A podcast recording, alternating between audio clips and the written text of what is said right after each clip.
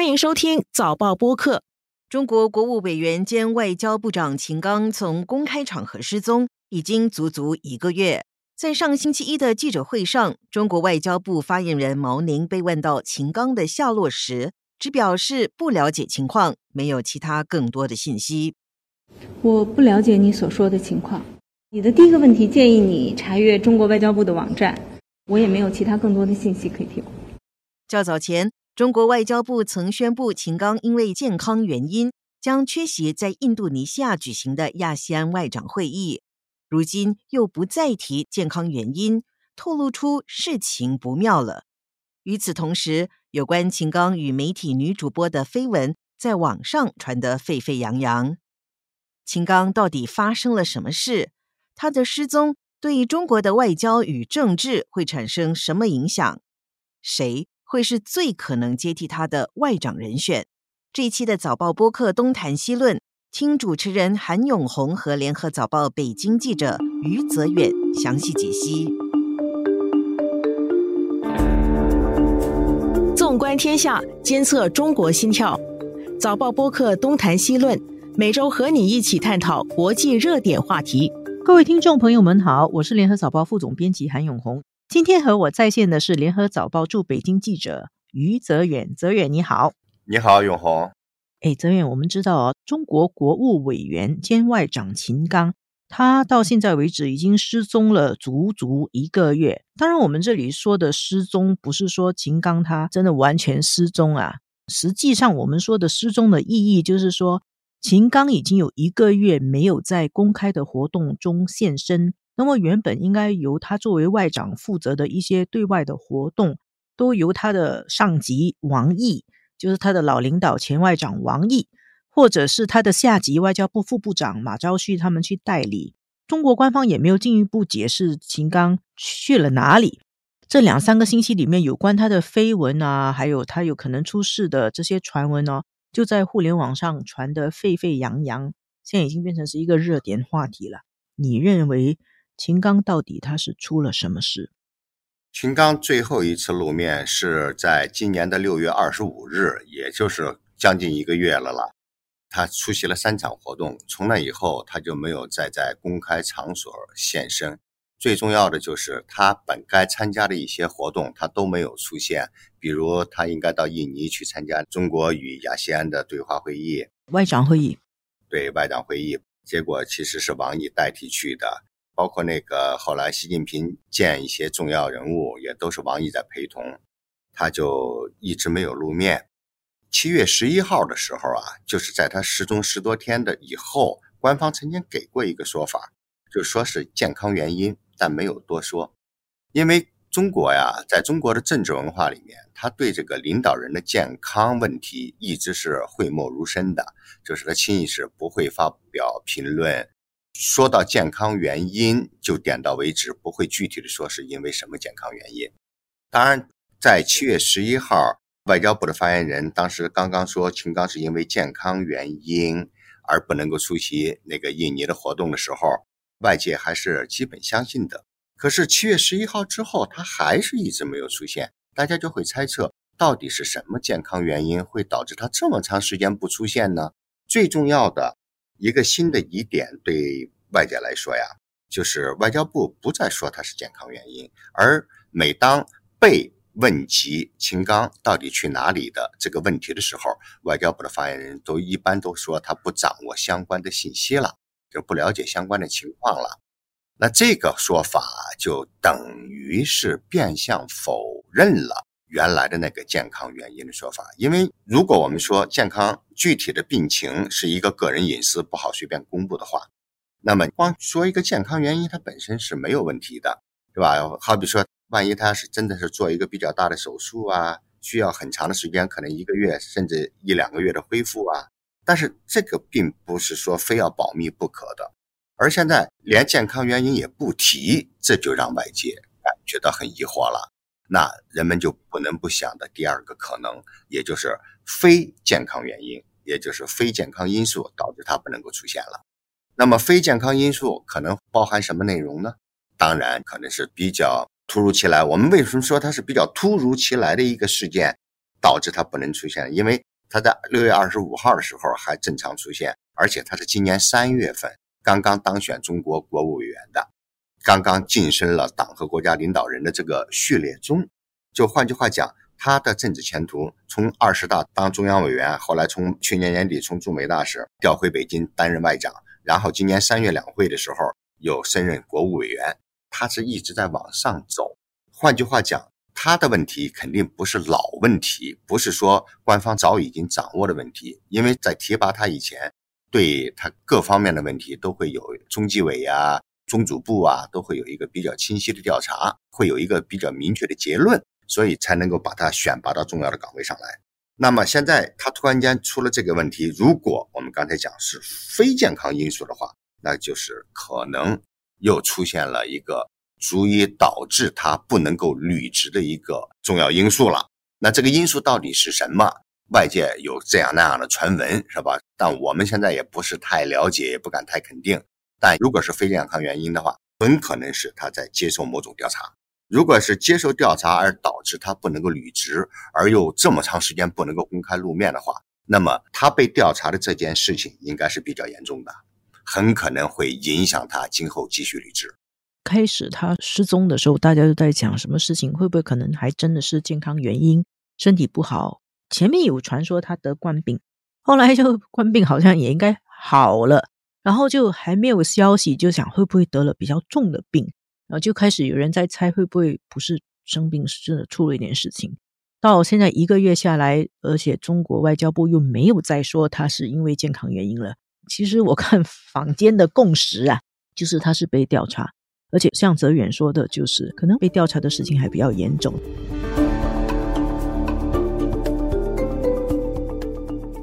我们的同行说啊，秦刚出事以后，各种各样的流言蜚语啊，真是呃戏剧化的情节，人家看了就是下巴都要掉出来。包括说什么他和新闻女主播有染啊，又有私生子啊这些，也有人在中国的外交部的记者会上这样问，然后他们就说我们不掌握这些信息。你怎么评估这些传言呢？外交部他只能是这么回答了。至于他的种种那个传言，包括绯闻啦、私生子啦、女主播呀这些因素，我们不能够排除这个这些可能性的存在了。但是呢，这个传闻中有一点漏洞，那就是我们觉得是按照正常常理啊，当然了，有时候有些事情是超出常理之外的啊。但是按照正常常理，他。与女主播的绯闻大概出现在他在当中国驻美大使期间，而那个时候，你要说他和某一个女主播有染，那真的只能说明他的政治情商实在是低到惊人呐。如果是啦，如果是真的的话啊，只能说明他的政治情商或者政治智慧真是太低了啦。因为大家都知道，他来驻驻美大使只是一个过渡，是吧？他刚刚当驻美大使的时候，就有人猜测他是外长的一个热门人选，而我相信他也就很早就知道他应该是外长的热门人选。他这样的一个政治前途面前去搞一个绯闻，或者说是突然间就情不自禁地陷入某一个情网。当然了，我们不否认这世上有爱情的存在啊，但是呢，这种对于政治人物来说。出现这样的事件，尤其对中国政坛的人物来说，在这样的一个关口，在重要就是提拔自己的重要关口，去闹一个这样的绯闻出来，实在是让人有些匪夷所思。当然了，还是那句话，我们永远不能够以常理去推断所有的事情，包括当年薄熙来案件的时候，薄熙来的夫人卜开来，呃，居然能够杀人，这个谁能想得到呢？所以我们也不能够排除很意外的情况。其实就是说，按照正常的逻辑来说，那些那么戏剧化的绯闻啊，不像是真的，让人家觉得难以置信。只是这种东西，我们有些时候是超出常人的判断。而且我们不掌握信息啊，老实说，我们真的不知道，可能最后要等有关部门权威的公布那个结果。那么，中国的外长他现在还是外长嘛？他已经。没有参加公开活动一个月了，大家都在问金刚去哪里了，但是中国官方也没有给解释嘛，就是讳莫如深，然后说不掌握情况。这整个处理的方式，其实对中国的外交工作会产生什么影响？这个说句实话，对中国政坛来讲，这不是一个好消息，不是一个正面的东西嘛。外界因此来指责中国的政治不透明，也不是没有道理的。因为怎么着，应该给一点说法。不过，我觉得从中国自身来讲啊，我们对中国政治的分析研判来说啊，它确实也有一点难言之隐。因为我们刚才讲了，如果秦刚出了问题，这个问题可能是有点突如其来。就是突然发现的一件事情，突然发现的事情呢，就是纪检监察机关或者说是中纪委，他需要一个时间来调查，就是有一个明确的结论，他要尽快的调查出来。如果刚才我们说了，这个事件有可能发生在他任驻美大使期间，换句话说，可能是在美国发生的事情，那调查起来难度就更大一些，那时间也就会更长一点。而在调查结论没有出来之前，官方确实不好对他采取什么行动，对吧？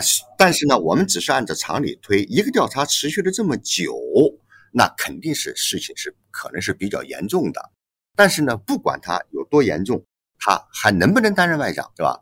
那要做出这个结论，中纪委方面他得必须拿到比较 solid evidence，也就是有力的证据，否则的话呢，也不能太草率，是吗？对。万一就是说是屈打成招啊，万一就是说是，当然屈打成招这不是说真打，万一有歪曲啊，就是哎，就是说是事实不准确，他也确实是很难做判断。我觉得这个事情它不会拖得太久，应该是在近期会有一个结果。那个结果会是怎样的一个结果？这个结果就是官方会出一个结论，就是秦刚还能不能担任外长，而这么长时间。没有出现。如果他真是受某种调查的话，他不担任外长的可能性要远远大过他继续担任外长的可能性了。就换句话讲，他的职位很可能保不住。那就是说，比如说官方就突然间宣布一个消息，说外交部长秦刚被调查，然后他被免职。对，那涉嫌严重违纪，中纪委它一般有两种啊。如果要是涉嫌严重违纪呢？可能还能够保留个公职啊，但是外长的职务肯定保留不住了。如果宣布的是你涉嫌严重违纪违法，违纪后面还有违法两个字儿，那就不是撤职的问题了，那就可能是有牢狱之灾的可能性了。哇，那这个可能近期会出现一个结论，不会拖得太久了。你认为？不会拖得太久，因为中国官方不是不知道这件事儿它的负面影响。对中国政治的一种负面冲击，因为你这么重要的一个岗位一直在没有一个说法，这是让人觉得很奇怪的，所以人家就会质疑你的政治不透明。但是呢，刚才我们也讲了，他们确实也有难言之隐了。但这个事件吧，我们不能够用传统的中共党内的政治斗争来去套它了，因为什么？因为说句实话，我们都知道，从二十大以后。中国的最高领导人他已经真正的一统江湖了，就是他其实，在党内并没有什么对立面，至少没有公开的吧，没有公开的对立面，或者说是对手啊，或者说是意见不太一致的人呐，党内没有，所以他不牵扯着政治斗争，不牵扯到那个级别的政治斗争吧，内部的政治斗争，而是秦刚本人的问题。当然了，我们不排除可能有人对秦刚不满。找出他的生活中的某种把柄或者违纪的某种把柄去告发他了，但是呢，毕竟你这个把柄得是真实的，中纪委才需要这么长的时间去来核实。如果你自己没有把柄，别人呢他也告发不了你，所以问题还是应该在秦刚本人。归纳一下，泽远刚才说的，就是他很可能是被调查了，而且可能被调查的问题是比较严重，然后这个情况是比较突然的。因为其实秦刚他今年一月才刚刚做外长，三月的时候才刚刚晋升为国务委员，所以应该是晋升之后才发现有这些事情。但是其实很多人介绍秦刚都说他是建国以后除了周恩来以外最年轻的中国外长，他的仕途是蒸蒸日上。那么呢，像这样子的人，他今年三月才刚做国务委员，是不是之前对他的那个 background check 啊？简历调查做的不够完善呢，也有可能，但是那个可能性呢相对少一点。当然了，如果这一次调查后来证明就是秦刚以前就有问题，当然就是提拔他以前呢，就是中组部和中纪委方面都要给出意见的，给意见都要有负责人签字的。那么给出意见的这些人恐怕也要受一些连累，就是为什么没有发现这些问题？当然了，我们现在不知道，我们还是说这个问题可能是近期刚发现不久啊，这个可能性比较大了。秦刚就是长期的不出现，给中国外交带来了影响。首先是个形象上的，在中国政治，它不仅仅是中国外交了，就是对中国政治形象、国家形象有一点负面的冲击。然后在具体的外交工作上，他让他的同行们，就是尤其他的老上级王毅疲惫不堪，马不停蹄的参加这样的活动那样活动，还要出访不久，也让他的下级，就是外交部的副部长马朝旭也比较忙。外交部的有些正常工作，我相信也会受到一定的影响，因为很多事情它是需要部长签字批准同意的，这样一下就停摆了。所以这个局面呢，我们判断它不会持续很久了。我估计在未来的几天或者是一两周之内，一定会有一个结果。美国媒体彭博社还报道说，英国的外长本来要访华的，然后推迟，据说也就是因为 秦刚失踪。对呀，因为他没有谈判的对手了嘛。我这开玩笑，那他不是更好吗？他就可以跟王毅嘛，就更高一级的人来对谈。是啦，但是那样严格的讲，那要打乱了王毅的日程安排嘛。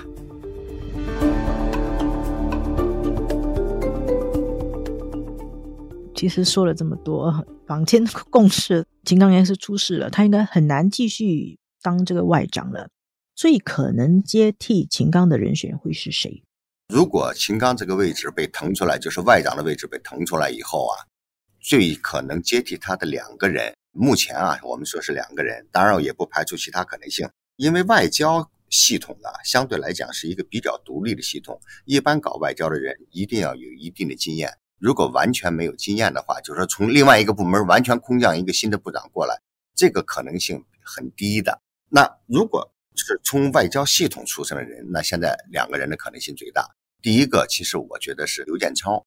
为什么是刘建超呢？因为刘建超啊，他是第二十届中共中央委员，现在的中联部部长刘建超。然后呢，另外一个就是外交部的副部长马朝旭。马朝旭为什么可能性也大？因为他已经被明确为正部长级了，就是在级别上他是够这个级别的。但是在资历上，第一个他的党内的地位。不如刘建超高，因为他不仅不是中央委员，也不是中央候补委员。换句话讲，他不是在二十届中央委员中。当然了，你要说这个不是中央委员，就是我们所说的双非嘛，非中央委员、非中央候补委员，这种双非干部直接当部长有没有这个可能性？也不是完全排除，也是有可能性的。但是呢，那个就稍微幅度跨的更大了一点。就像当年秦刚呢，他是从中国驻美大使，那个时候是个副部级，突然间一月份升到正部级，成为部长。然后三月份又升为国务委员，成为党和国家领导人，升了两级，就是在三个月之内，这个就升得很快了。然后如果马朝旭要接任部长的话呢，他比刘建超稍微有一点弱势的地方，就是他不是中央委员，也不是中央候补委员，而刘建超是中央委员，并且刘建超已经经历过多个岗位的历练，也是老外交出身，对外交系统的工作非常熟悉。现在呢，他是作为中共中央对外联络部的部长。这个中联部也是搞对外工作的，所以从级别上，主要是从资历上讲啊，刘建超比马朝旭多一些优势。但是马朝旭也有他的优势，就是他一直在外交部，而且呢，前两天他已经代表秦刚去那个金砖国家的外长会议在线上举行的，所以他已经其实在某种程度上讲，已经开始代理秦刚的工作了。所以呢，也我们也不能排除马朝旭有可能接任外长。中国是一个大国嘛，他的外交部长还是很重要。那么泽远刚才已经跟我们讲了两个最可能的人选，刘建超。刘建超是一九六四年出生的，所以他是五十九岁。刚才泽远说他的经历很丰富，做过外交部新闻司司长、中国驻菲律宾大使、驻印度尼西亚大使，做过外交部部长助理。他还做过国家预防腐败局的副局长，做过浙江省委副书记等等。后来又做了中联部部长，是一个正部级。马朝旭刚才泽边也是说了啦，一直在外交部，资历也很丰富。马朝旭是一九六三年生，其实他比刘建超还长一岁哦。马昭旭这边，我们稍微解释一下，他跟新加坡有一点点缘分，就是在当年的大专辩论会，马昭旭他代表他的北京大学来新加坡参加过大专辩论会，当然北京大学是赢了，那他还是全场的最佳辩论员。到底会是马昭旭还是刘建超呢？我们就等中国官方正式官宣吧。今天的节目就到这里，谢谢泽远，谢谢永红，谢谢大家。